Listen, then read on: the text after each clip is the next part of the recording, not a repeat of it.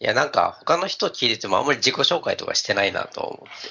あ、じゃあ、自己紹介を。あ、はい。えっ、と、おいぬまと申します。えっ、と、なんだろう、バックエンドエンジニアを、サーバーサイドエンジニアをずっとやっています。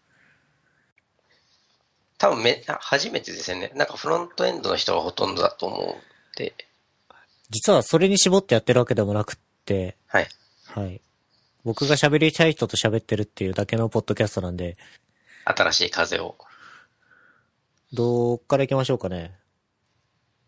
今会社名出てなかったですけど、今、お沼さんメルカリにいらっしゃいますよね。あ、そうですね。はい。1年半ぐらいいます。えっ、と、関わってきたプロジェクトとかの話を。はい。そうですね。去年は、えっ、と、4月、なんか、去年の1月から3月ぐらいは、その ID 統合みたいなことをやっていて、それが一段落したので、4月ぐらいから、なんか月1払い、メルカリ月1払いっていう、その、機能を作ってました。これはその、メルカリって、まあ、物を購入するときに、まあ、決済方法として、まあ、クレジットカードか、コンビニ払いか、あとキャリア決済とかあるんですけど、それに、その、なんて言ったんだ。まあ、その、こっちで、あの、選んだ特定の人に、なんて言うんだろうな。まあ、2万円分お金を貸してあげるんで、使って、後で返してくださいっていう、まあ、自分たちでクレジットカードみたいなのを実装した感じで、なんか、あのー、ZOZO で、付け払いっていう、なんかすごく炎上してたやつが、機能があったんですよ。それに近いですね。リボ払いみたいな感じなんですか？ね。えーっと、リボではなくて、本当に、まあ2万円分しか、えーっと、使えないので、で、2万円、その、例えば全部2万円使い切るとするじゃないですか。はい。そうするともう使えないので、なんかその、2万円をもう一回返したら、また使えるようになるっていう感じですね。まあなんでこんな機能足したかっていうと、なんか若い人ってあまりクレジットカード持ってないですよ。はい。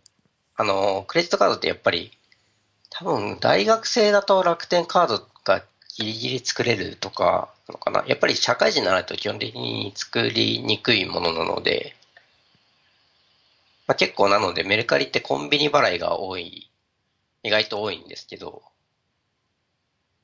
まあ、そのコンビニ払いも、こう、もうちょっとめんどくさくなくしたっていう感じですかね。なるほど。なんか社会人からすると、クレカで払って当たり前ですけど、そういう事情があるんですね。はい、そう、そうなんですよ。うん意、外と知らないことが多くて勉強になります。その下に、メルカリナウって書いてあるんですけど、これもやってたんですか？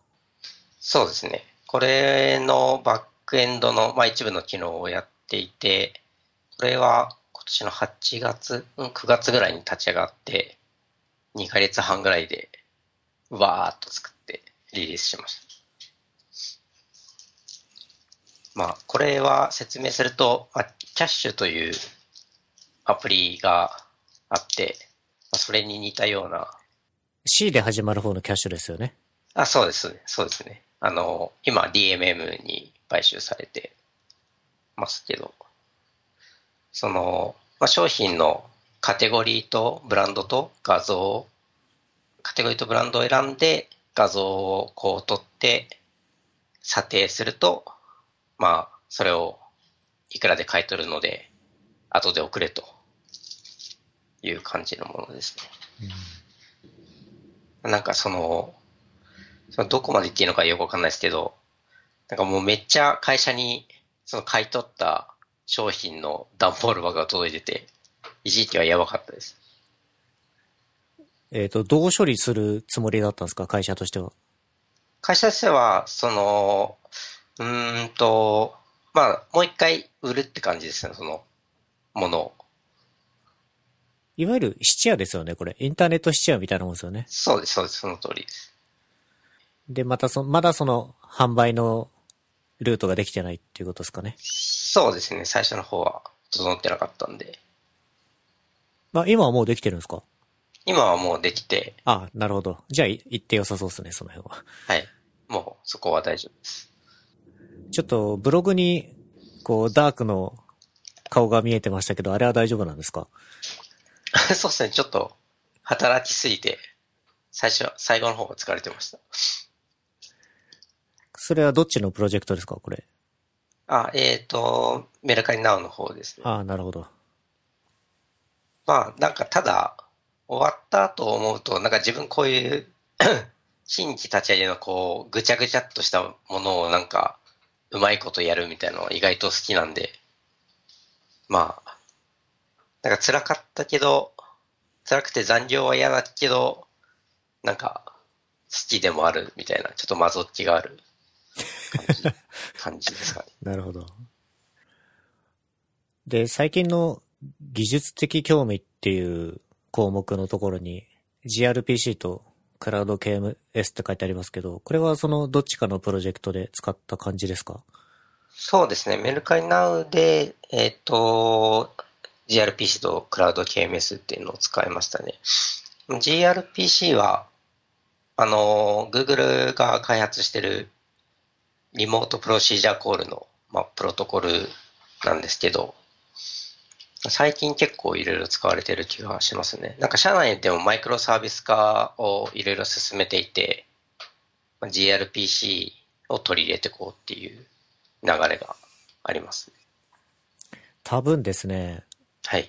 リモートプロシージャーと言われてもわからない人がいると思うんで、なるほど。もうちょこっとだけ噛み砕いていただいていいですか？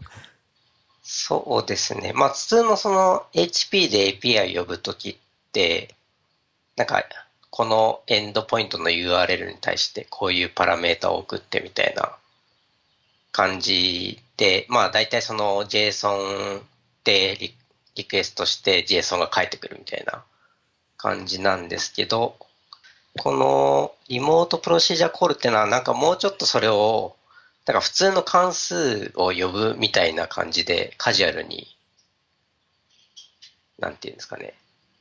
うん、呼べるみたいなもので、この、まあ、gRPC とか一般的なこう RPC って、なんかその共通の gRPC の場合は、えっと、プロトコルバッファーっていう、そのメッセージフォーマットがあって、まあ、その、例えばこういううん、エコーっていうメソッドで、そのメッセージをストリング型で受け取って、ストリング型のなんかメッセージを返すみたいな。なんかそういう定義をプロトコルバッファーで書いておいて、でそこからそのサーバー側のコードとクライアント側のコードをこう、まあ、ジェネレートする機能がある、まあ、ツールがあって、で、そのツールから生成されたコードを簡単に組み込むこことができると。その自分たちのサーバーの実装とかに。これでわか、わかる、わかりますかね？どうでしょうかね。説明が難しい。えっと、僕は gRPC は、まあなんとなく掴んでたんで、ちょっと聞いてる人がどうだかって感じですけど、その下のクラウド KMS って方は僕は全く知らない技術ですけど、これは自分もあまり知らなかったんですけど、その、まあ、データを暗号化するっていう要件があって、えっ、と、で、まあ、データを暗号化するときに、その、まあ、暗号鍵を自分たちで管理する場合、なんて言うんですかね、その暗号鍵をこう、まあ、盗まれたらまずいので、すごくその暗号鍵をセキュアに管理しないといけないっていう問題があるんですね。で、その、例えば暗号鍵が盗まれた誰かに、そのサーバーに入られて盗まれてしまった場合って、また別の暗号鍵を用意して、そのデータを再度暗号化するとかそういうことをやらなきゃいけないんですけど、まあ、そういう暗号鍵の管理を、その、まあ、GCP とか、まあ、AWS に似たような機能があって、まあ、そういうクラウド側で保存してくれて、まあ、こんな感じの、例えば、文字列でデータを渡すと、その暗号化されたバイナリーデータが返ってくるみたいな。なんかそういうのが簡単にできるっていう感じですね。サービス上でキーゲンして、こっちからデータ送って暗号化して返してくれるみたいな感じなんですかね。そうですね。暗号鍵自体は、えっと、クラウド上にあるので、なんか自分たちはそのか暗号鍵を使うっていうだけですね。なるほど、なるほど。うん、暗号化の関数を自分たちで実装するのではなく、なんか API 呼び出して暗号化、この文字列を暗号化してくれってお願いすると、暗号化されたバイナリーデータが返ってくるみたいな。なんかあんまりその調べても、なんか使ってる事例とかを全然日本語では見なかったので、なんかまだあんまり使われてない感が半端なかったです。この辺の選定は、お稲馬さんがやったんですか？そうですね。なんか、こういうのがあるよっていうのは会社の人に教えてもらって、なんかドキュメント見てたら、あ、これすごい良さそう。というか、この、なんか自分たちでその暗号化する、暗号鍵を管理して、まあその暗号鍵を適切にこう、どなんか、な、90日後とかにこう、鍵を破棄して、また新しいのを作り直すみたいな、なんかそういう管理って、を実装しようと思うと、とてつもなくめんどくさいので、なんかこれがなかったら多分、メルカリナウはリリースできなかったと思います。まあこうやってどんどん、あの、楽ができるので、いいですね、最近は本当に。そうですね。楽できると同時に、エンジニアの、なんていうんですかね。必要性っていうのがどんどん薄れていっちゃうのかなっていう、そうですね。そういう側面もありそうですね。そうですね。まああと、エンジニアって何、何なの？みたいな。なんか、こういう小難しいことはもはやだんだんできなくなってくるので、全部クラウド側がやってくれるので、そうですね。低レイヤーほど抽象化されて学ぶ必要がなくなってきちゃってる感じがしそうますね。そうですね。そうなんです。なんかそれでいいのか感はありますけど。クラウドとか超楽ですからね。あの、いわゆる EC2 とか GCP とかの話ですけど。うん、そうですね。僕も、なんか、プラ、趣味ではヘロクを結構使っていて、いや、なんかこう、ディプロイスクリプトとか書かなくていいの楽だなって思いますね。なんかサービスを作るたびに。ねプロックファイルだけでプッシュするだけですからね、あれは。そうですね。Git プッシュするだけで、いいので、いい時代です。あとは、英語学習って書いてありますけど、これはメルカリに入ったからやってることですか？あ、いや、そのサイバーエージェント自体でもやってましたよ。多分、うん、辞める1年前ぐらいからやってた。なんか、たん、本当はただの興味で、DMMA 会話がなんかすごい安くて、面白そうなんで、やってみたら意外と良かったんで、今でも続けてますけど、ただなかなか2年ぐらいやってて、英語語学力がもう上がらな、なんかト e イクの点数とかも上がらなくなってきたので、最近どうしようかなって悩んでます。DMMA 会話をやってるってことは、主にリスニングとスピーキングを鍛えてるって感じなんですかね？そうですね。まあ、リーディングとかは日常的に、まあ、読むじゃないですか、ドキュメントを。そうですね。まあ、なんでいいかなっていう。TOEIC の点数配分としては、半々ぐらいですか？ああ、あ、どっちが高いかってことですか、そこは。そうですね。前半と後半で、えっ、と、リスニングパートとリーディングパートがあるじゃないですか。えっ、と、その、さ、一番新しいやつだと多分リスニングの方が高かった気がしますね。なんか、というか根本的になんかリーディングは時間が足りないんですよね、あれ。うーん、そうですね。TOEIC 対策をしないとダメな感じはしますよね。そうですね。受けたことありますか？ありますあります。僕大学の頃、あの、TOEIC が進級要件だったんで、ええで、大学3年生の進級までに、えっ、と、TOEIC600 点取んなきゃいけなくって、すごいですね。楽天みたいです。 TOEIC600点か、 TOEFL500点か、英検準1級が進級条件だったんですよね。え大学生でも TOEIC600点結構高いですよね。そうですね。結構語学に力を入れ始めた段階で、みんな必死にこいてやってましたね。そう、リーディングはもう集中力は持たないですよね、これ。2時間ぐらい物理でテストするので。えー逆に、まあ、大学対策とかだと、リーディング、ライティングのが得意なもんで、前半のが集中切れちゃいましたけどね、僕は。ああ、いや、まあ、そうですね。前半も切れますけど。確か、300、400ぐらいですね、僕多分。で、合計700点ぐらいだった気がしまおす。すごい。お僕も740とかそんなもんなんで。まあ、まだ、これからどうしようかなって感じですね。なんか英語は、まあやっぱり日本にいると使う機会あんまりないので、特に喋ることに関しては。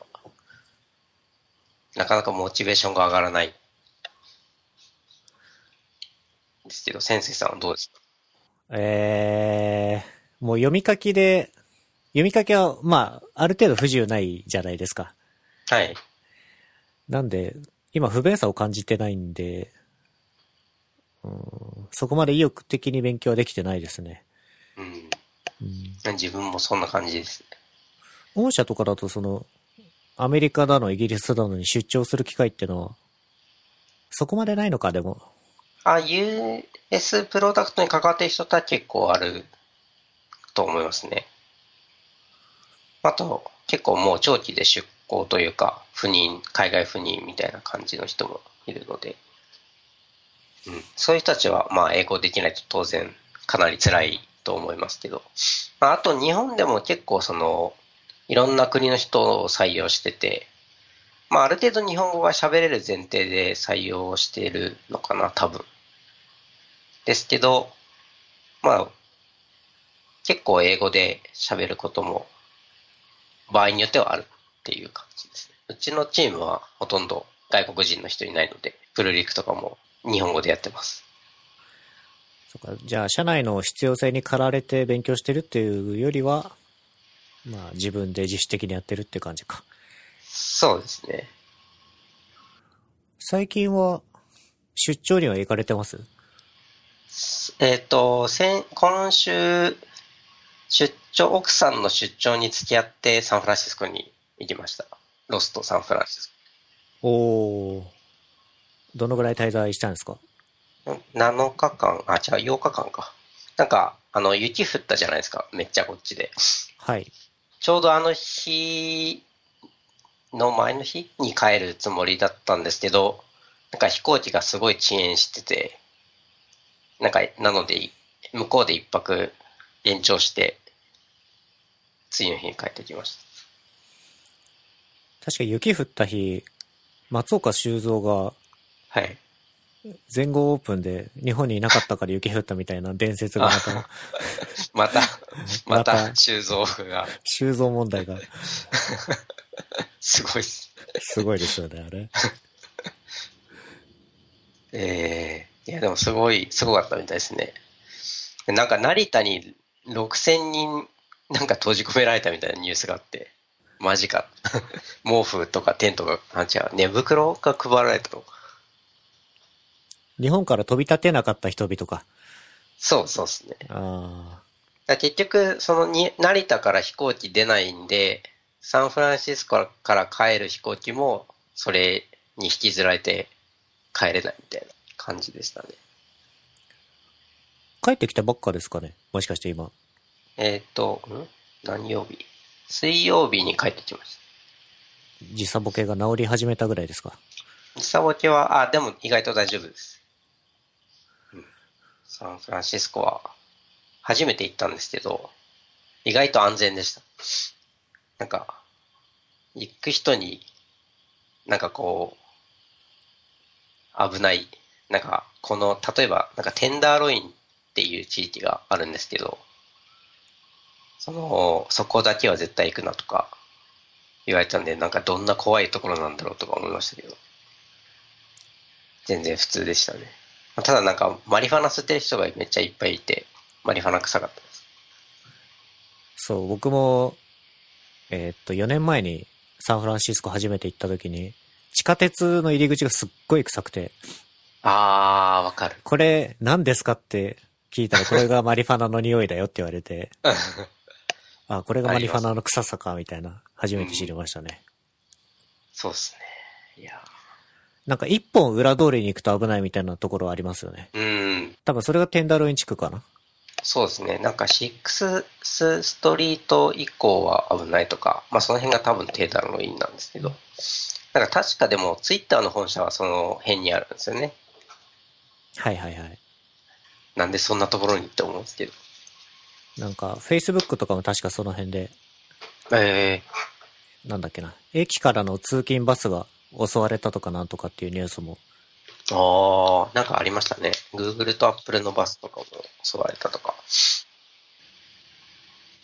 あと、出張だと、先月にエストニアに行きました。これは何をしに行ったのかは秘密ですか、さすがに。あ、いや、全然言えるというか、その会社の制度があって、その、テックリサーチっていう名前なんですけど、例えば、なんか今だと中国とかってすごい、その、スマホの決済が進んでるので、まあそういうのを実際体験しに行くために会社がお金を出してくれるっていう制度で、で、なんか特に国の縛りはなないので、なんか本当に軽い気持ちで、まあどうせこんなの当たらないだろうと思って、エストニアって書いて応募したら、なんか意外と申し込んだ人が少なかったので、なんか全員抽選とかもなく行けたっていう感じですね。エストニア、僕は行ったことないですけど、どんな国ですか？そうですね。国自体は、まあ、小さくって人口が130万人で、うん。多分福岡市、福岡よりの人口より少ないぐらいですかね。で、まあ、北の方にあるので、まあ、ロシアの左側なんですけど、まあ、12月はすごい寒かったし、まあ、あの、日照時間が異常に短いんですよね。朝9時にやっと日が昇ったと思ったら3時半ぐらいにはなんか日が沈むみたいな。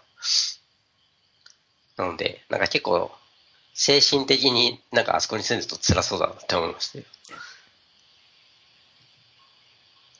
エストニアそうでか。で、なんか晴れの日もすごく少なくて、週に1日晴れればいいぐらいの感じなので、ずっと曇ってるか雨ってことですか？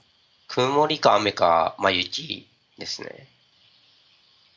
でも、なんか国民の人は英語大体喋れるし、なんか唯一英語を通じなかったのがスーパーの人に、なんかこれどこにあるのって聞いたら、全然わからない言葉で返されたんで、多分あれがエストニア語なんですけど、まあ、そのぐらいだったんで、なんかそんなに生活、生活というか、なんか滞在中は困らなかったですね。うん。これは同僚と行かれたってことですよね。うんはい。同僚とインターン生の学生二人と行ってきました。まあ、そうですね。あとはエストニアの有名なところだと、電子政府という、とかがすごく有名で、なんか、マイナンバーカードって日本であるじゃないですか。はい。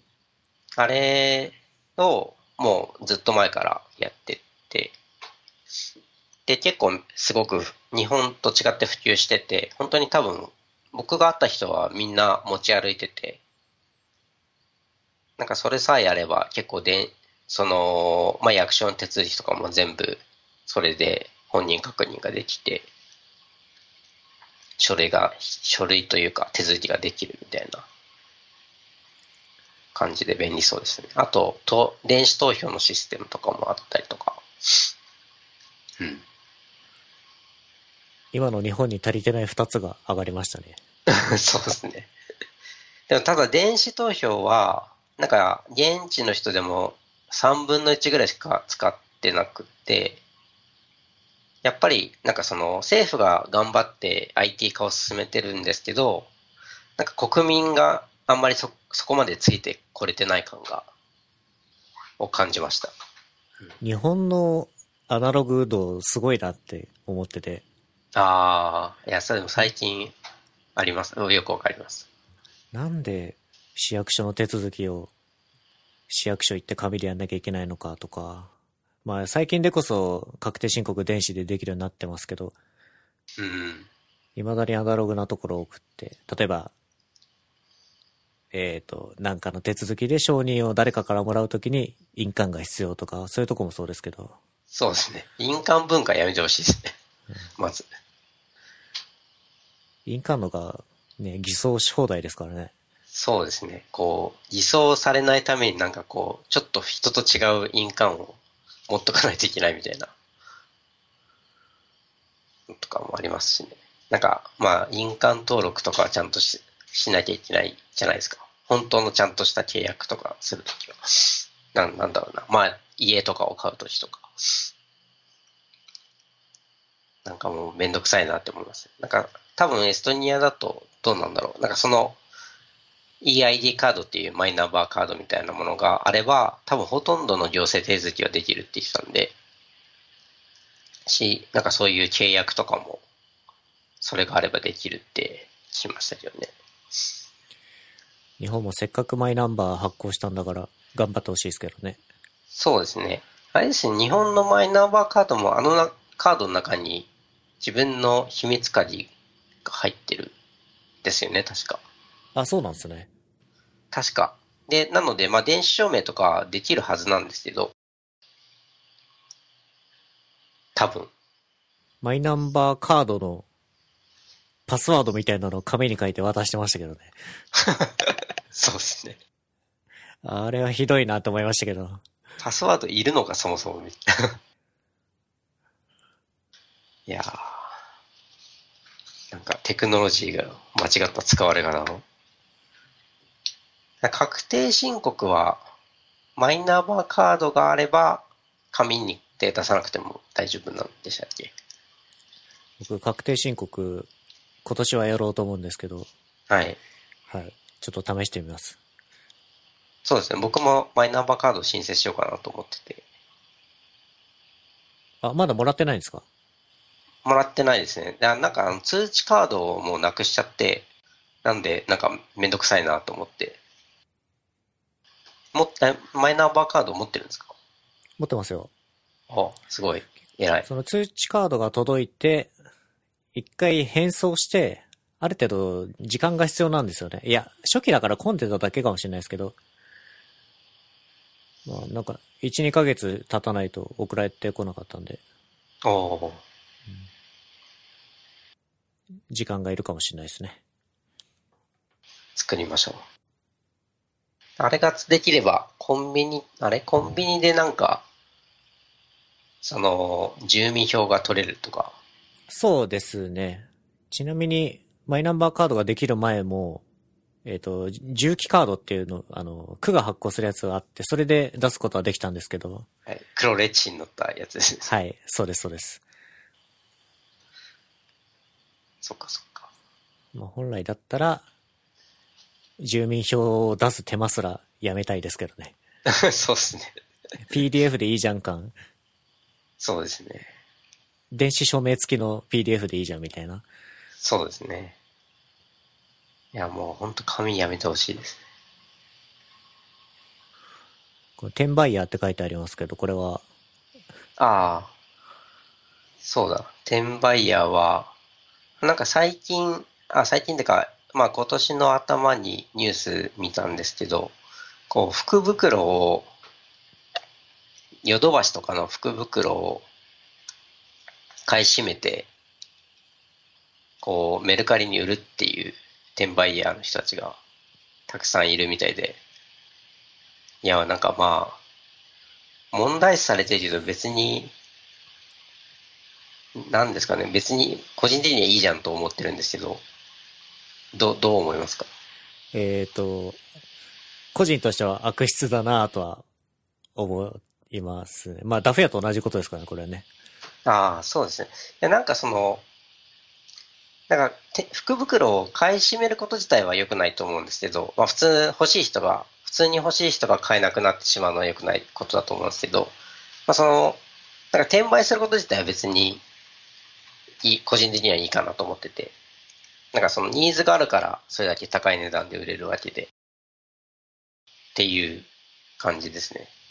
で、なんかこう、まあ、まあ、そういうものを売るプラットフォーム、まあ、チケットキャンプとかもそうですけど、ものを売るプラットフォームがさも、なんか悪いみたいな風に書かれるのがちょっと心外だなと思って。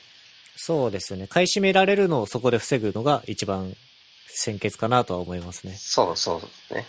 だから、こう、ヨドバシとかがうまく抽選とかでやってくれれば済む話なのかなって思ったんですけど、ただ多分、転売屋の人たちは、なんかいろんな人を雇って、こう、人、人海戦術でいろいろやってるんだろうなっていう気はしてますけどね。人まで集められちゃうともうどうしようもないんで、もう、よく頑張ったねとしか言えないですね。そうですね。まあそこまでやらせるんだったら、まあ、まあもうしょうがないから。これ、メルカリとしては当然何もしてないってことですよね。まあ、そのものを高い値段で売ること自体は特に禁止してないので、そうですよね。問題は特にないですよね。はい、ないと思いますけどね。まあちょっとチケットキャンプとかは問題になってましたけど、問題になってましたけど、まあ閉鎖になってしまいました。まああれはちょっと別の問題なので、そうですね。うん。まあそう、なんかあの、よく話に、このポッドキャストでも話に出てきた、ネイチャーリモが、なんか今、品薄になっていて、なんかめっちゃ倍、うーん、なんか1万、プラス1万円ぐらいの値段で売られてるんですよ。定価の。ゲットしました？あ、僕、えっ、と、もうそろそろ来るのかな？1月か2月上旬に来るって言ってたんで、まだゲットしてないです。これなんで、こう、品薄な状態を続けるんでしょうね。アップデートいっぱいしてるからってことなのかな。どうなんですかね？なんか、単純に生産が追いついてないのかなっていう気がしたんですけど、どうなんですかね？とか、まあ意外とその Google ホームとかが売れてかなり需要があったのかなとか思ったり。実際使ってみていいですかこれは？便利ですね。なんかこれってその、なんだ、暖房器具とか、なんかそういうものに特化してるけど、別にそれ以外も操作できる。赤外線のリモコンであれば操作できるって感じですか？はい。おっしゃる通りです。え良さそう。ネイチャーリモ自体は赤外線を発信する機械。で、ネイチャーリモをネイティブのアプリで操作できるっていうもので、はい。ネイチャーリモに対して例えば、エアコンの電源オンのボタンを押すんですよ。はい。で、そのネイチャーリモ側は、こういうタイプの電波が来たよ。これは何を表すものかなみたいな、こう、チュートリアルみ、みたいなのが始まって、はい。で、エアコンの電源オンにしたんで、これは、このタイプのエアコンの電源オンボタンなんだよってことを記録するわけですね。うん。で、それを今度からアプリでトリガーできるようになるんですよ。おー。だからオンとオフと温度を上げる、温度下げるみたいなのを全部登録しておくと、一通りの操作が、まあ iPhone なり Android なりからできるようになるっていう感じですね。なるほど。さそう。ただ、その、最初に学習させないといけないっていうのが一手間って感じですか？えっ、と、プリセットがいくつかあるんで、例えば有名なあエアコンだったら、あ、このエアコンなんでしょみたいなのがサジェストされたりはします。えー、実際、うちあんまりエアコンを使ってないので、どうしようかなって ちょっと悩んでたんですけど、まあとりあえず買ってから考えようと思って。テレビは見ます？テレビは、あ、うちの奥さんはよく見てますね。テレビはまずそれで操作できるようになりますよね。あとなんか赤外線で操作してるものがあれば。なんだろうな。なんかあるかな。今ちょっとお家の話が出ましたけど、はい。お犬間さんは、えっ、と、お子さんがいらっしゃいますよね。はい。います。今、も3歳9ヶ月くらいです。こ、子犬間さん、子 犬、子犬めって呼んでますけど。インターネット上のハンドルネーム。3歳っていうともう結構喋るんですかね？そうですね。もう、日本語は普通に喋って、この前サンフランシスコ行った時は、ちょっと英語を頑張って教えて、Thank you って言ったら、You're welcome みたいなのは言えるようになりました。英才教育だ。で、なんか、そうですね、英語、なんか、英語喋る人になりたいな、みたいなこと言ってたんで、ちょっと英語教育頑張ろうかなって。英語はもう純粋にアドバンテージですよね。うん、そうですね。なんかもうアドバンテージというか、彼らの世代だったら当たり前になってるのかなっていう気がしますよね。周りの人の教育の話とかを聞いてると。私が小学生の頃はなかったんですけど、義務教育の中に英語がどんどん組み込まれてってる。えっ、と、小学校まで降りてきてるような話は聞きますけどね。そうそうみたいですね。早くからその、まあ早ければ早いほど、その、まあ語学ってやっぱりいいって言われてるので、なんか本当にすごい高い、なんか100万ぐらいするディズニーの教材があるんですけど、なんかそれをもう0歳からやってると、英語ペラペラになるみたいな、小学校入るときには。売れそう、それ。そう。ディズニー売れそう。ディズニーはすごいいい商売してますよ。しかも安いですね。100万で覚えるなら安いような気がする。そうですね。だから下手にその、なんかね、向こうのこう、大学とかに留学させるとかって、アメリカの大学留学したら多分1年で100万なんて吹っ飛ぶので余裕で。それに比べれば安いですね、あとはなんか教えたりしてるんですか？ああ、そうですね。体操教室に通ってますね。体操教室ですか？はい。まあ家の隣が体操教室なんで、っていう、ただそれだけの理由で言ってるんですけど。男の子ですよね？はい。お男子です。じゃあ、なんだ、トランポリンとか、調和、アンバー、鉄棒。まあ、最初はそういうことはやんないだろうけど、どういうことやってんのかなと思って。さすがにあん馬とかはまだできないんで、まあその一番下のクラスなんですけど、だいたい最初にダンスとかラジオ体操とかやって、で、ちょっと走って、で、トランポリンとか飛び箱とか、鉄棒と平均台を、まあ、ローテーションしてやるっていう感じですね。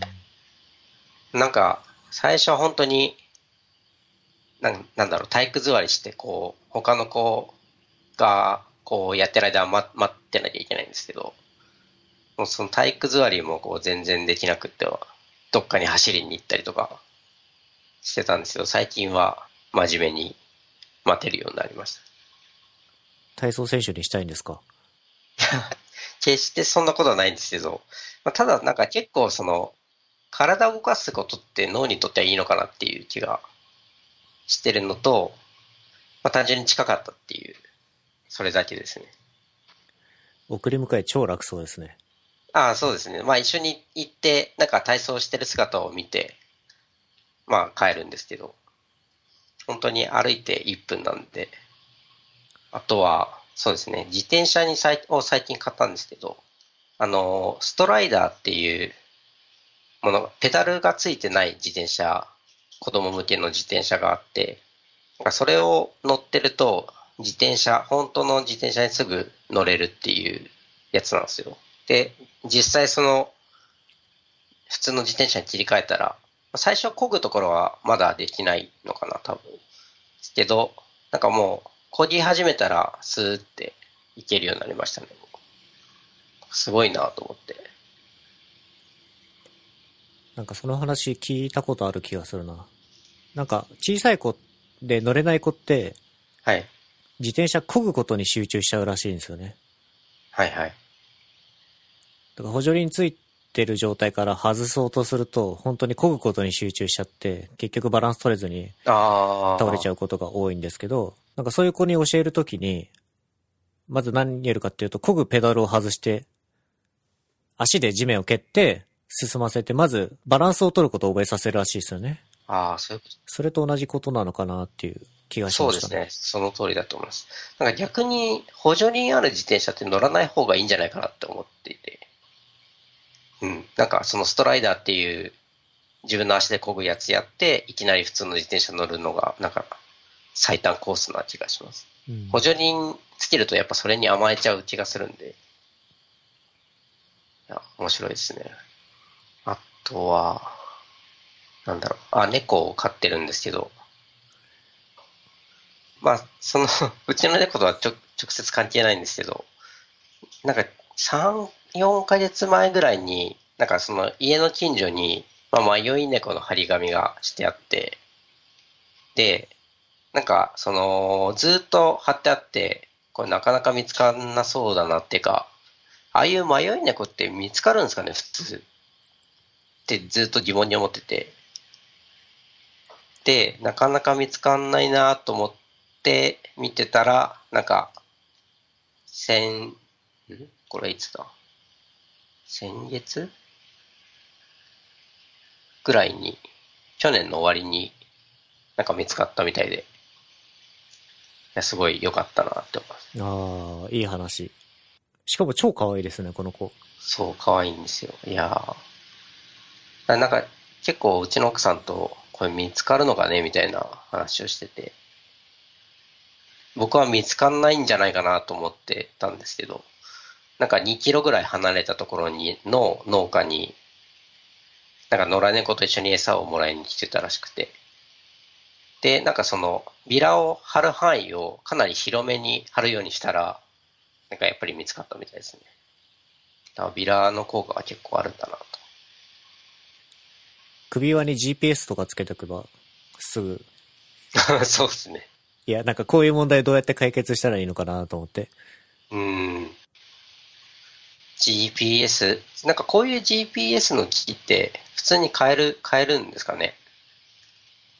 なんか自分もそのサンフランシスコに子供と二人でいるときになんかちょっと怖いなと思って、そのなんか GPS の機械みたいなのを探したんですけど、やなんか Amazon とかにあんまりなさそうで、なんかタイルっていう直径2センチぐらいのなんかプラスチックでしたもので、なんかスマホと Bluetooth 通信しして、Bluetooth の範囲内であれば、なんかその、スマホからそのタイルっていう機器にの音を鳴らすとかっていうものはあって、で、なんか一応それを持ってったんですけど、なかなかその Bluetooth で通信し、あ、じゃあ Bluetooth じゃなくて GPS で、かつ、なんかスマホからその機器の位置がわかるっていうのって、なんか軽く探した感じではなかなかったんですよね。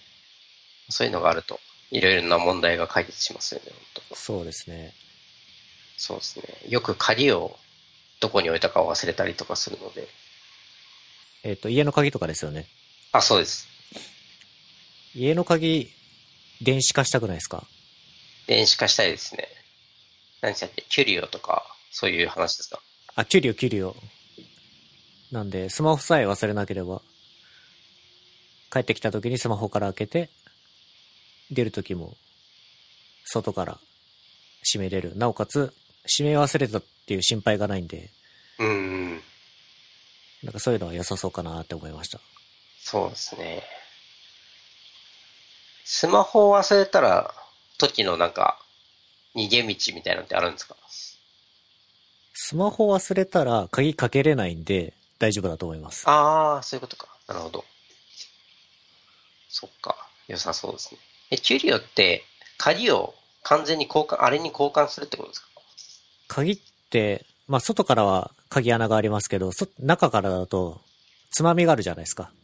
つまみを機械でカバー覆いかぶせて、その中がグリグリって動くようになってるんですよね。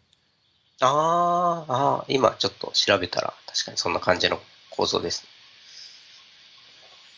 良さそう。それなら別に、大掛かりな工事とか、もうなんかすごい、家の鍵交換しないといけないのかみたいなイメージだったんで、そういうことではないとですね。そうですね。取り付けられる方であれば、アドオンで付けれるっていう感じですかね。これは良さそう。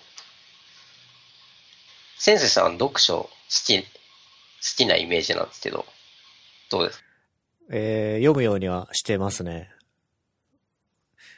この2冊はですね、完全にふ深津さんがつぶやいてた2冊なんですけど、えっと、孫子っていう、えっと、中国のだだいぶ、はい。古いところの話と、えっと、なるほどデザインは、えっと、デザイン本ですね。うん。で、この2冊を最近読みました。えー、孫子は、僕もともと三国志が結構好きなんですよ。はい。で、三国志って、えっ、と、義語色が、っていう三国があって、その中の呉っていう国の偉い人が、えっ、と、孫っていう名字の人たちなんですけど、えっ、と、祖先の人の記した兵法書らしいんですよね、これが。えっ、と、孫武っていう人なんですけど。で、何が書いてあったかっていうと、まあ、いわゆる戦争をどういうふうに勝ったらいいかみたいなことが書いてあるんですけど、まあ、こういうことすれば勝てるよみたいな、いわゆるその突飛な戦術とかを書いてるわけじゃなくて、まあ、戦に勝つためには、ああ、そうなんです。なんかそれを、それを期待したんそういうわけでは。兵士は、まあ、事前にしっかり準備して、敵が潜んでるところには行かず、みたいな、まあ、本当に事前準備しっかりしよう、臨機応変に行動しよう、みたいな、いわゆるごく当たり前のことが書いてあるんですよね。ああ、そうなんですね。なんかもうちょっとその、テクニックがいろいろ書いてあるのかなって思ってましたね。と、まあ、テクニックと呼べばテクニックですよ。ただ、突飛なことは書いてないですね、本当に。当たり前のこと当たり前にやろう系の感想が残りましたね。で、まあ、その話を日常生活に持ち込むのもなんかこう、まあ、ちょっとジャンプが大きい話ではあるんですけど、でもなんか、孫子の兵法書とかを読んでる人は、結構ね、経営者とかは多そうなイメージです。あの、戦争論とか、そうですね。あと、なるほどデザインですけど、なんかこれも見たことがある。えっ、と、これは僕は、いわゆる IA 的な話はもともと結構好きだったんですけど、もうちょっとビジュアルデザインっぽい話が書いてある本で、まあ色彩の話とか、まあレイアウトの話とか、まあコントラストとか、いわゆるセオリーがわかりやすく詰まった本っていう感じでしたね。作者の人は、これ MDN で連載してたんですか？えっ、と、あ、そういう経緯を見てなかったけど、なんか MDN っていう文字が見えた。筒井さんという方ですね。デザイン興味ありますか？デザインは、なんかちょっと前までは全く興味なかったんですけど、なんかその自分で作ってる、まあしょぼいウェブサービスがあるんですけど、なんかそういうのの作る上ではやっぱりデザインとかを多少考えなきゃいけないので、なんかさ、まあ、ちょ、ちょっとは興味が出てきたっていう感じです。僕はこのなるほどデザインっていう本の前に、誰のためのデザインって本を、まあ前読んだことがあったんですけど、そっちの方がおすすめかもしれないですね。一枚一冊目に読むんだったら。うん。なるほど。なんかデザインって言うとなんかすごい幅広いじゃないですか。こういうそのビジュアルとか UI 含めてこうデザインって一括りになっちゃうと、なんか結構でも、な、なんて言ったらいいのかな。うん。なんか一概にデザインと言ってもいろいろあるよなとか思いましたね。例えば、システムのアーキテクチャ決めるのもデザインじゃないですか。ああ、そうですね。確かに講義ですよね。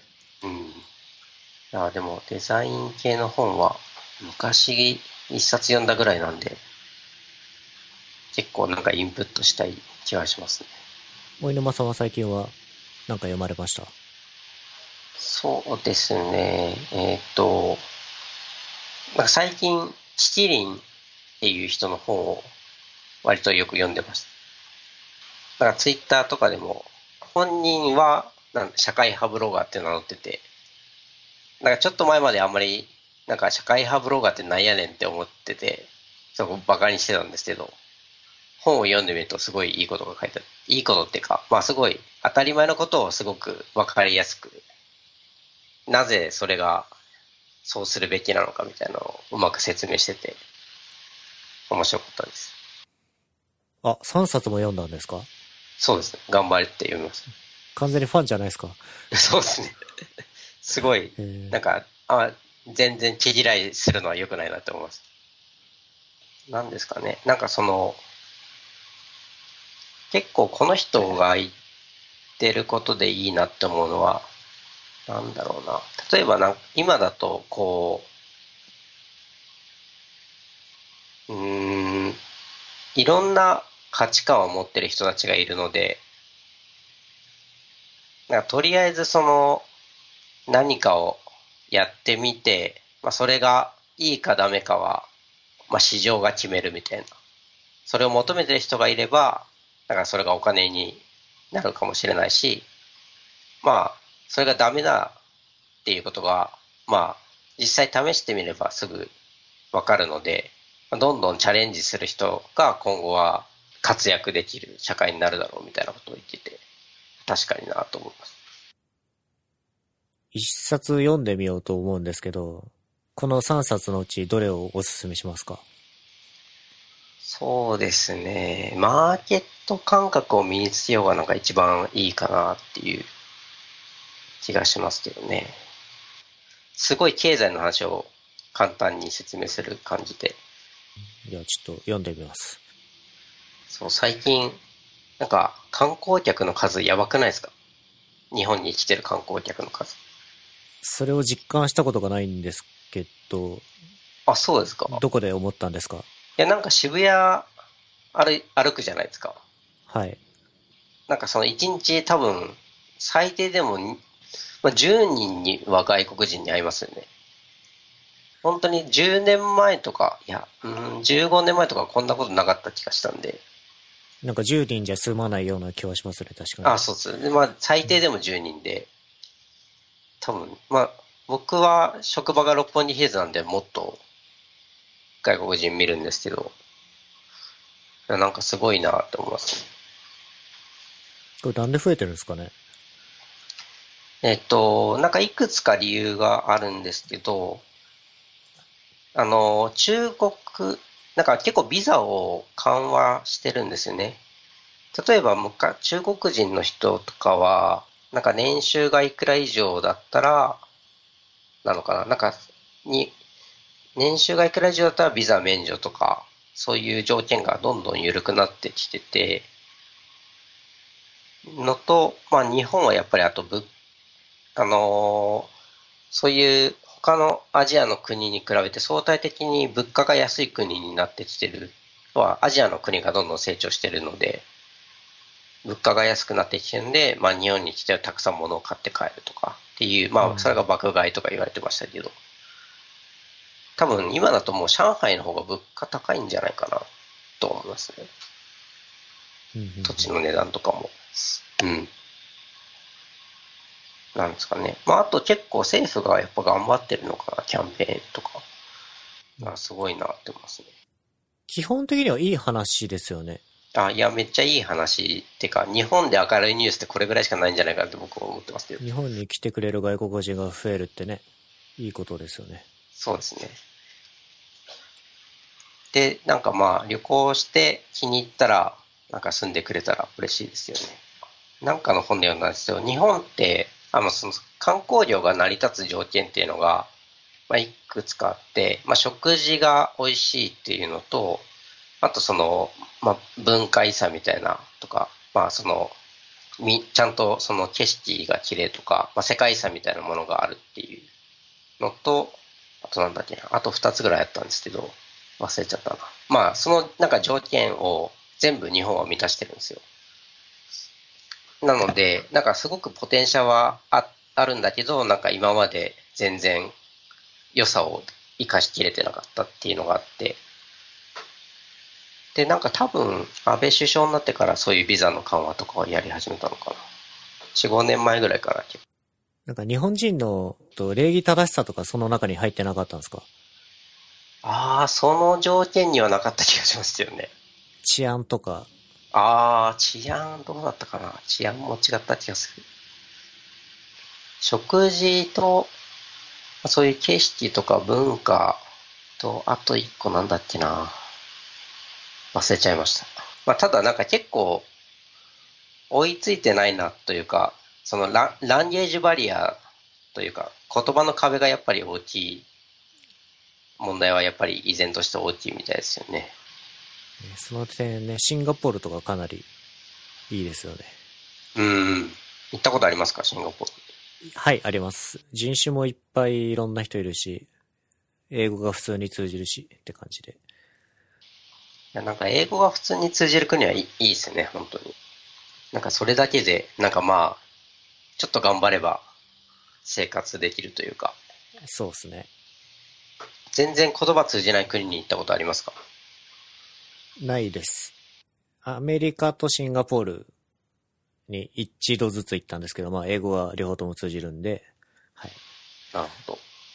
なんか自分は、うーん、スペインはでも英語通じたんだよな、多少。なんか、モロッコに行ったことがあって、はい。なんか、まあ、すごいランゲージバリアを感じましたね、やっぱり。モロッコは何語なんですか？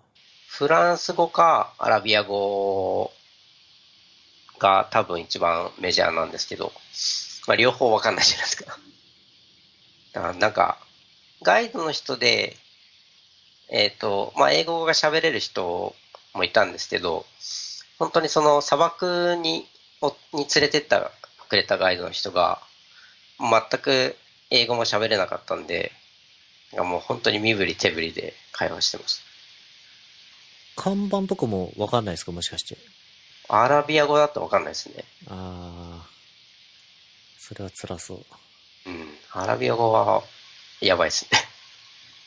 いや、もう、その、ガイドの人に砂漠で見捨てられたらもう帰れないなと思って。あと、お犬間さん確かブログに書かれてたと思うんですけど、はい。LINEPay 使ってるんですか？そうですね。なんか前々回その話に言及されてたのきました。えーっと、ほ、ホリミンかな？前々回は。あ、そうですね。モルミスライムさんですね。で、彼は、はい。キャッシュを進めてきてて、僕も使ってみたんですけど、かなり便利でしたね。えキャッシュって、その、プリペイド型のカードが発行されるってことですか？あれって。えーっと、キャッシュのアプリの中に、バーチャルクレジットカードっていう、ビザのカードが発行されるんですよ。で、そのキャッシュにプールされたお金、つまり他の人から送金されたお金を、そのクレジットカードを使って引き落とせるんですよ。だからネットで、多分 Amazon とかで買い物したいときに、そのキャッシュの中にあるバーチャルクレジットカードを使って買い物ができるっていうことですよ。うーん。そのバーチャルクレジットカードはどこでも使えるんですか？ビザが使えれば、はい。おお。で、そのキャッシュへの入金っていうのは、普通になんか、銀行からとかでも入金できるんですか？えーっと、多分クレジットカードからの引き落としか他の人から送金されるかですね。俺は LINEPay 使ってるぞと。あ、そうですね。まあ僕は単純にポイントが2%つくっていう、それだけのために使ってるんで。ホリミスライムさんが言ってたように、あれなんですよね。なんかその、場合によっては、サインしないといけないんで、それはすごいめんどくさいです。LINEPay カードは。あと LINE で繋がってる人しか送れなかったりとかは。そうですね。まあ、ただなんかあの、あんまり送金ってニーズない、ない、なくないですか？例えば一緒に飲みに行って割り勘したい時とか、うん。この前便利だと思ったのが、僕、あの、谷弘樹氏と石本浩二氏と、この前映画行ったんですよ。3人で映画見に行くことあるんです。仲いいです。まあ、映画のチケットを事前に買っとくわけですね。はい。で、その支払いを、まあ、その時点で請求できたりするんで、あー。現地で当日いざ会ってお金くださいっていうのもちょっと野暮じゃないですか。うん。まあ、そういうのがシームレスにできるのはいいなって普通に思いましたけどね。うん。そうですね。そうですね。現金はまあ、早くなくなってほしいですね。ですね。うん。えっ、と、LINEPay は、えっ、と、どういう仕組みなんですか？チャージはいろいろチャージ方法があるんですけど、僕はメインは普通に銀行口座からチャージしてますね。あと何があったっけな。あ、そっか、コンビニからでも入金できるんですね。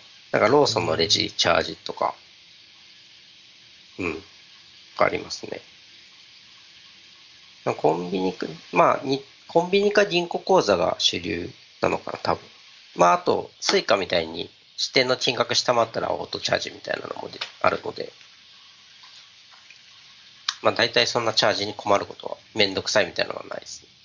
これを使いたいときは、コンビニとかで使えるんですか？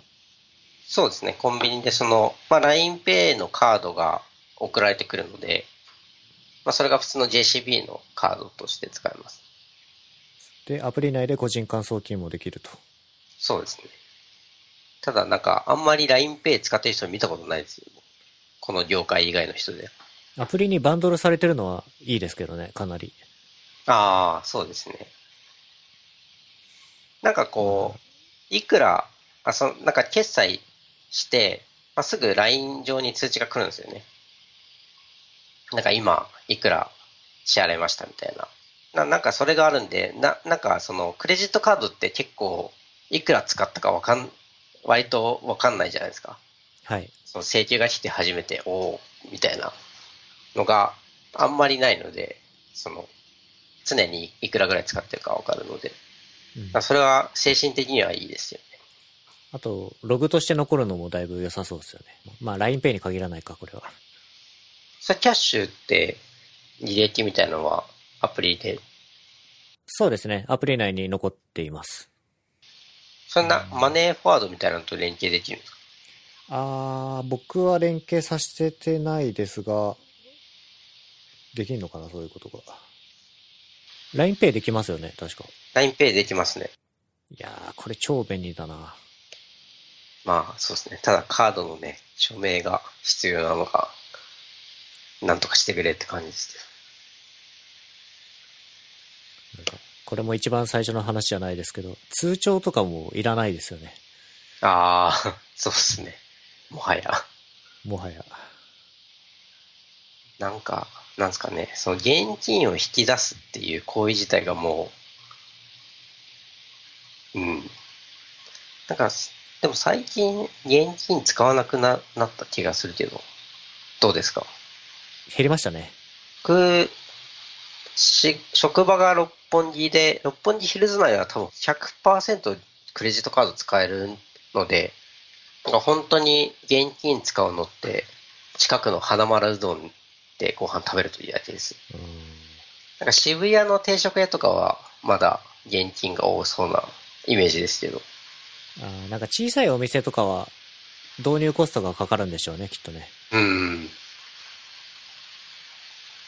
いやね、でも現金を管理するコストも結構高い気がするんですよね。そうですね。多分全部電子化されれば、例えば、レジを閉めるときとかも全然手間ないじゃないですか、きっと。そうそうそうそう。レジ締めって結構ね、大変ですよね、あれ。そういうオペレーションミスが減るだけでもいいと思うんですけどね。いや、学生の時にバイトしてた時に、こう、社員の人が、レジの金額が合わないみたいなのをずっとこう夜中まで計算して大変そうだなって思って、ああいう不毛な作業がなくなるのが、なくなるといいなと思いますけどね。いくら使ったかは、いくら売り上げがあったかはすぐわかるし、そうですね。うん。ど、どこだっけななんかスウェーデンかなんかの国はもう2000何十年には現金廃止するぞぐらいの勢いらしいですね。へえ。日本もやってほしいな。ああ、そうですね。多分、多分無理です。まあ、それを後押ししてるわけじゃないですけど、仮想通貨、まあ、ちょっと最近 いろいろありますけど、あ、てかもうすごいタイムリーですよ、この話題。タイムリーですね。コインチェックがなんか大変なものになってますね。ちなみにやってますか？仮想通貨は。いや、なんか僕、ちょっと、盛り上がりすぎてて逆に怖くなって、普通に米国の株を買うようになりました。資産運用としてはそのぐらいですか？そうかな。そうですね。資産有用。昔 FX で痛い目にあったことがあるので、なんかこう、投機っぽい感じの投資は、ちょっともう、いいかなって思って。外国の株は、あ、米国か。米国の株はどういうのを買ってるんですか？いやもうベタに Google とかですよ。あと、あとは、まあテスラにちょっと、イーロン・マスクが最近好きになったんで、テスラの株をちょっとだけ持ってます。なんかもう Google の株価とか常にずっと上がってるので、長い、あ、長期的な目線で見れば、まあ資産運用っていう意味では、まあ妥当な買い物かなという気がします。うん。だから自分の今の全資産のうち何パーセント、その、アメリカの株買ってるんですか？まあでも10%もないですね。うん。なんかあの、まあ、あとは普通に銀行に預けてますけど、まあ、もったいないなとは思いつつちょっと怖いなっていうのもあって。なんか、ふどのぐらいの割合資産運用を回すんですかね、普通って。いや、それの話ちょっと聞きたいなと思って聞いたら、割と10%なんですね。そうですね。手が固く。うーん、まあ、でもどうなんだろうな。まあ、なんか、いざっていうというのために一応、こう、すぐ引き出せるようにしとくっていう、しとこうっていう感じですね。でもそれって90%分はいらなくないですか？まあ、確かに、そうなんですけど、大体、そんなことしなくていいんですけど。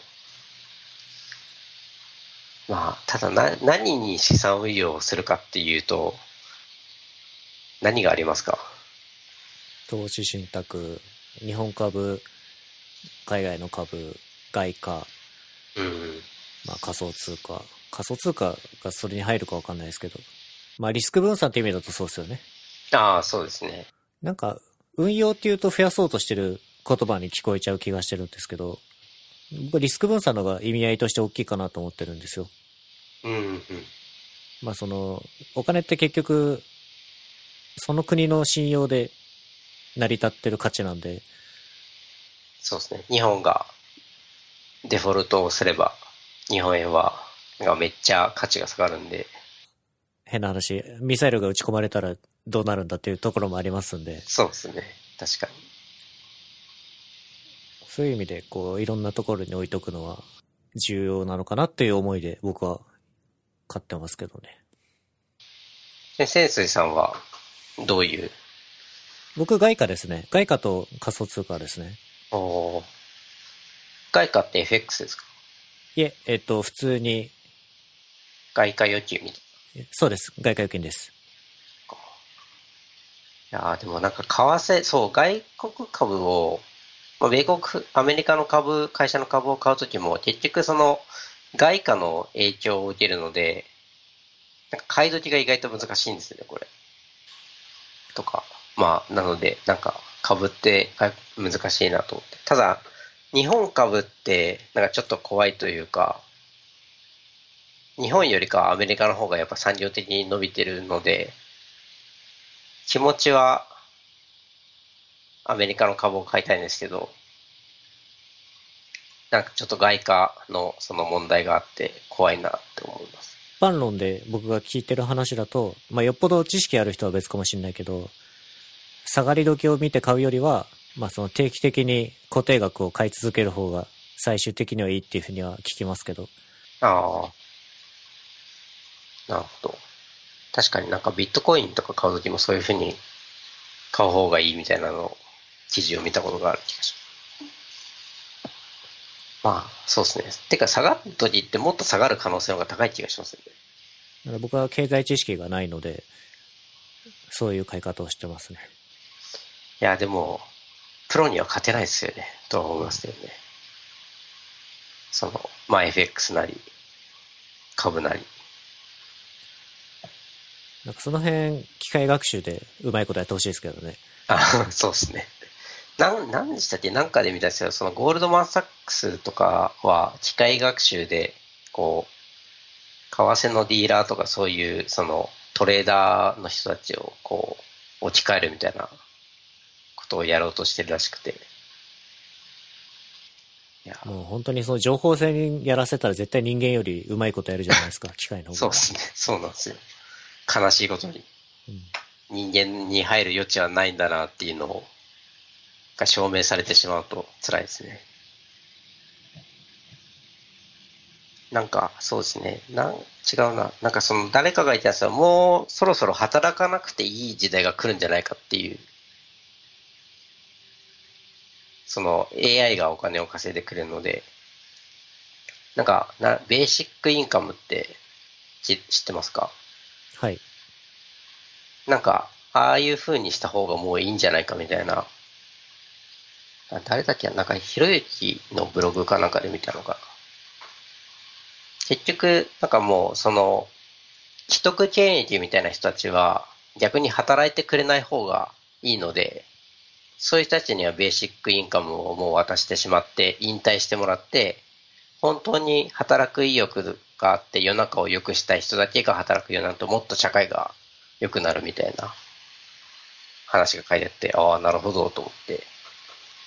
いや、ひろゆきらしい発言ですね、それは。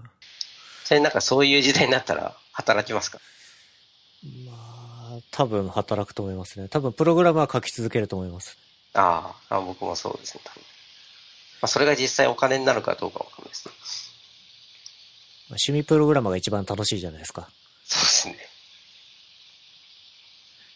確かに。まあそうですね。機械にいろいろ仕事捉えて、うん。多分第一次産業みたいなところしか残んないんでしょうね。人間のやるところって。うん、そうですね。農業とか、水産業とか。うん。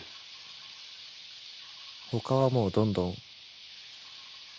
自動化機械化が進んでいいような気がしますね。うん。小沼さんも定期的にブログ書いてますよね。書いてますよ。僕はハテナブログで書いてますけど、潜水さんはあれ何で書いてるんですか？えーっと、ヒューゴで HTML を入って、それを GH ページズにデプロイしてます。ああ。GH ページズは特にお金かかんないんですよね、あれって。はい、かかんないですね。おーいい、いいですね。今かかってるのはドメイン代と、いや、ドメイン代だけですね。うん。で、HTTPS もクラウドフレア通してるんで、ああ。ただですね。そう、クラウドフレアいいですよね。ただで SSL が適用できる。これは、何ですか？引っ越そうとしてるんですか？ああ、いや、ちょっと悩んでるんですけど、なんか僕は、なんだっけな。一番最初にブログ書いた時は T ダイアリーっていうやつで、なんか Ruby 製の、こう、まあ文字通り日記を書くようなツールで書いてて、その後ワードプレスにして、その後もうワードプレスの運用が辛くなって、ハテナブログに移行したんですけど、なんかこう、性的な、まあ、ヒューゴとか、あと何でしたっけ？ジェ、ジェキルでしたっけ？ジキル、はい。はい。なんかああいうのってどう、どうなんですか？ねなんか、性的な生成って、あの、ムーバブルタイプを僕はずっとイメージしちゃうんですけど、なんかめっちゃ時間かかるみたいな。そういうのは結構特にないんですか、ヒューゴは。えっ、と、僕一番最初にジキルを使ってたんですよ。はい。えっ、と、その前の話ですとワードプレス使ってたんですけど、本当に今のブログを書き始めた時は、一番最初はジキルで運用してって、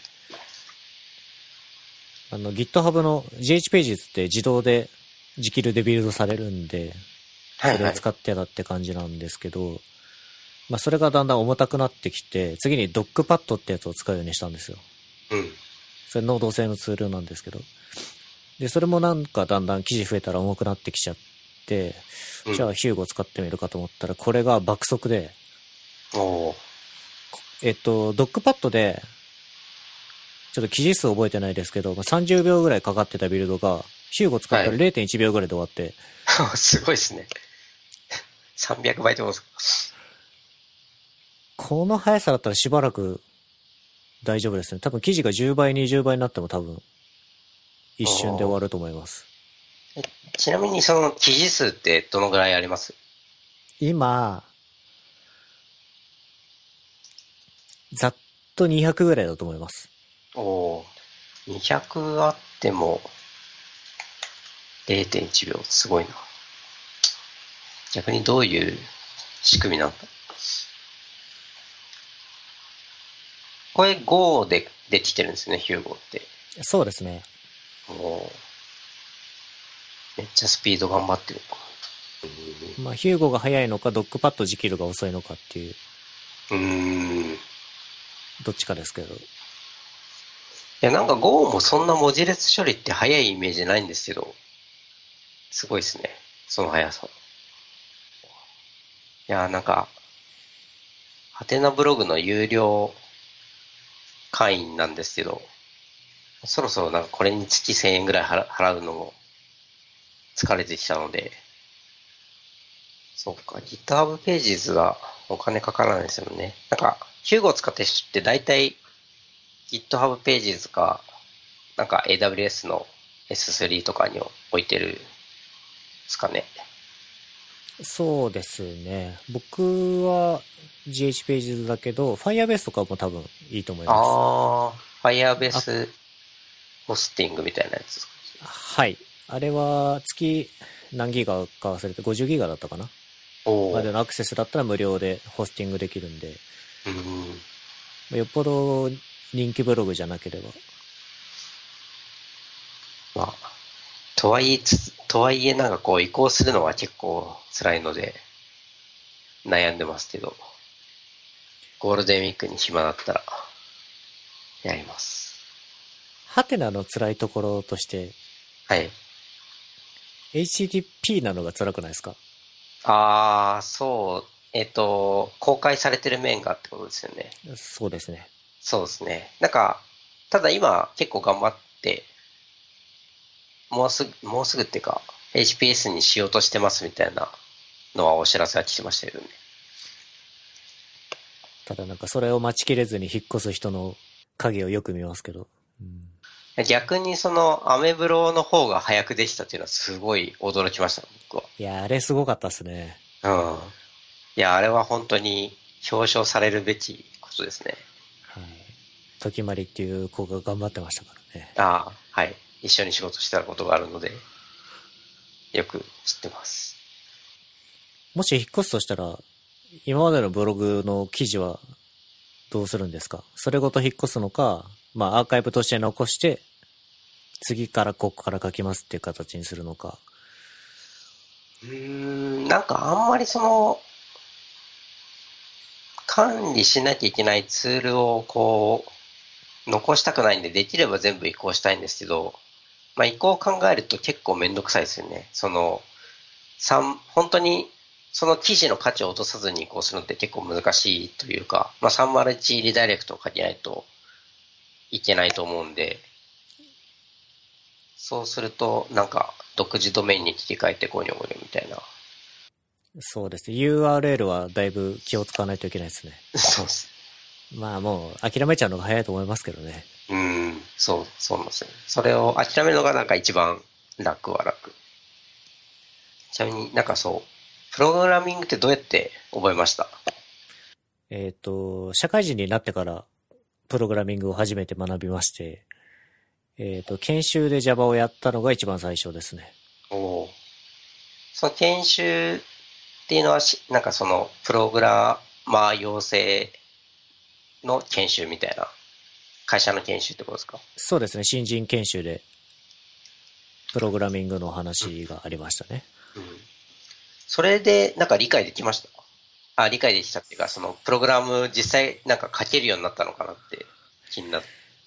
うーんと、なあ、あ、こういうもんなのかっていうのはそこで覚えましたね、でも。で、Java のアプリを最初作っ、Java でその Web のなんかアプリを作ってたんですよね。はい。で、まあ、よくわからないまま書くんで、結構、ある、リ、あの、ロジックとか全部 JSP に書いてたりしたんですよ。ああ、はい。先輩が結構良くって、その時の。ここはこっちに書くといいよみたいな話をその時に教えてくれて。うん。え、それは研修の時に教えてくれたんですそうですね。で、こここういう風にするとこういう風に構造化できるみたいなところを、まあ、コツコツ教えてもらって、だんだんこう、プログラミングの勘みたいなのを養ったっていう感じですかね。ああ、いいですね。そういう先輩がいるのは羨ましい。いどうやって覚えたんですか？や、僕はもう全部独学でしたね。僕も社会人になってから、うーん、まあそうですね。ちゃんと勉強したのは社会人になってからで、まあなんか、社員が40人ぐらいしかいない会社だったんで、まあそういう研修とかは特になくて、なんかひたすら、ちょっと勉強で、こう、最初は掲示板でも作ってみようかみたいな感じだったんですけど、全然わかんなくて、まあなんか当時ってその、ウェブシステムって、まあその Java、僕も Java だったんですけど、Java と、あとなんかデータベースも覚えないといけないから SQL もわかんないといけなくて、あと HTML か。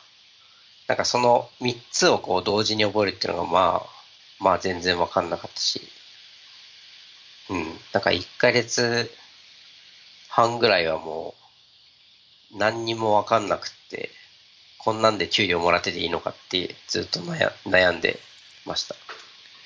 いや、おいのまさんが、そういうところから始まったっていうことを多分みんなが聞くと勇気が出るんで、こういう話は貴重ですね。ああ、そうです。そう、僕は大学も文系だし、そうですね。なんか、よく、その、サイバー時代に、なんか、なんか今だと結構理系の人も多いじゃないですか、新卒って。はい。なんかその文系でそういうやっていけるのか不安みたいな学生が、まあ、たまにいるんですけど、なんかよくそういうエモい話をしてました、僕は。やる気があれば絶対できる。まああんまり、まあそうですね、文系理系とかは関係ない気がしますけど、まあちょっと機械学習とかが入ると話は変わりますけど。あとなんかすごい頭がいい人が書いたプログラムが必ずしも読みやすいわけでもないっていうのを学びました。そうですね。逆にその、その人のしかわからないから、逆に読みづらかったりするんで。なんか、すごいプログラプログラマーの定義って難しいなって思います。いや、なんかいろんな人にでも聞いてみたいですね。プログラミングどうやって覚えたのかっていうのは。僕は本当に雑誌とかを見て、それを写経して、ちょっとずつ直して、ああ、なるほどって思って勉強してましたけど。なんか、そう、研修とかでわかるもんなのかなっていうのは逆に気になって。うーん。ちょっと当時のこと詳しく覚えてないけど、まあでも、やっぱ研修で始まったような気はしますね。まあ最初から Web アプリケーションを作るっていう感じじゃなくて、Java のコード書いて、コンパイルして、実行して、まあそのコードの中に書かれた結果が出力されるあたりとかをやってから、まあ、イントとかストリングとか、みたいな型を覚えて、っていうコツコツやったような気はしますね。なんか、関数ってなんやねんとか最初思ったんですけど、そういう、その辺は大丈夫でした。関数は大丈夫でしたね。ただ、一番最初は、Java のエントリーポイントが、 public static void main じゃないですか。それの意味がわかんなかったですね。ああ、確かに。 static ってなんだよ。んなんだよみたいなのはありましたね。全部ちゃんと意味が理解すればわかるんですけど、まあ最初はおまじない的な感じで覚えるやつです。そうですね。まあ、だからどちらかというと、なんか量でカバーしてきた感はありますね。ああ、いやでもそれはなんか自分もそうですね。なんか人一倍理解力が遅かったんで、人一倍書いて覚え、覚えてました。なんかこう、だんだん年を取ると、なんか大体いろんなことは理解してるじゃないですか、それなりに。だから、なんかこう、雑誌とか例えばソフトウェアデザインとか、WebDB プレスとか読んでても、あ、なんかそれ見ただけで満足してしまうのがなんか良くないな、良くないなって思いますね。昔ほどこのソースコードを写経してするとかそういうことをしなくなったので、書くの大事っすよね。そうですね。雑誌、で、ウェブ技術系の雑誌って読みますか？えっ、と、あんまり読まないです。おお。読まないけど、でも本は書く、書いてるんですね。あーそうですね。WebDB とかは、えっと、原稿書かせてもらってる関係で、あの、何ですか？冊子が送られてくるんで、それは読んだりはもちろんするんですけど、確かにな。情報のインプットは確かに本はそんなに多くないかもしれないですね。うん。GitHub かな？ああ、なるほど。なんかそれ以外って、なんか情報のソースって何があります？ソースか。Google とか、Mozilla とかが発信してる、いわゆるその、ブラウザ、ウェブ系の情報だとブラウザベンダー僕は基本的に追っかけてたりとか、おお。あとは仕様を決めてる WattWG W3C のリポジトリは見てます。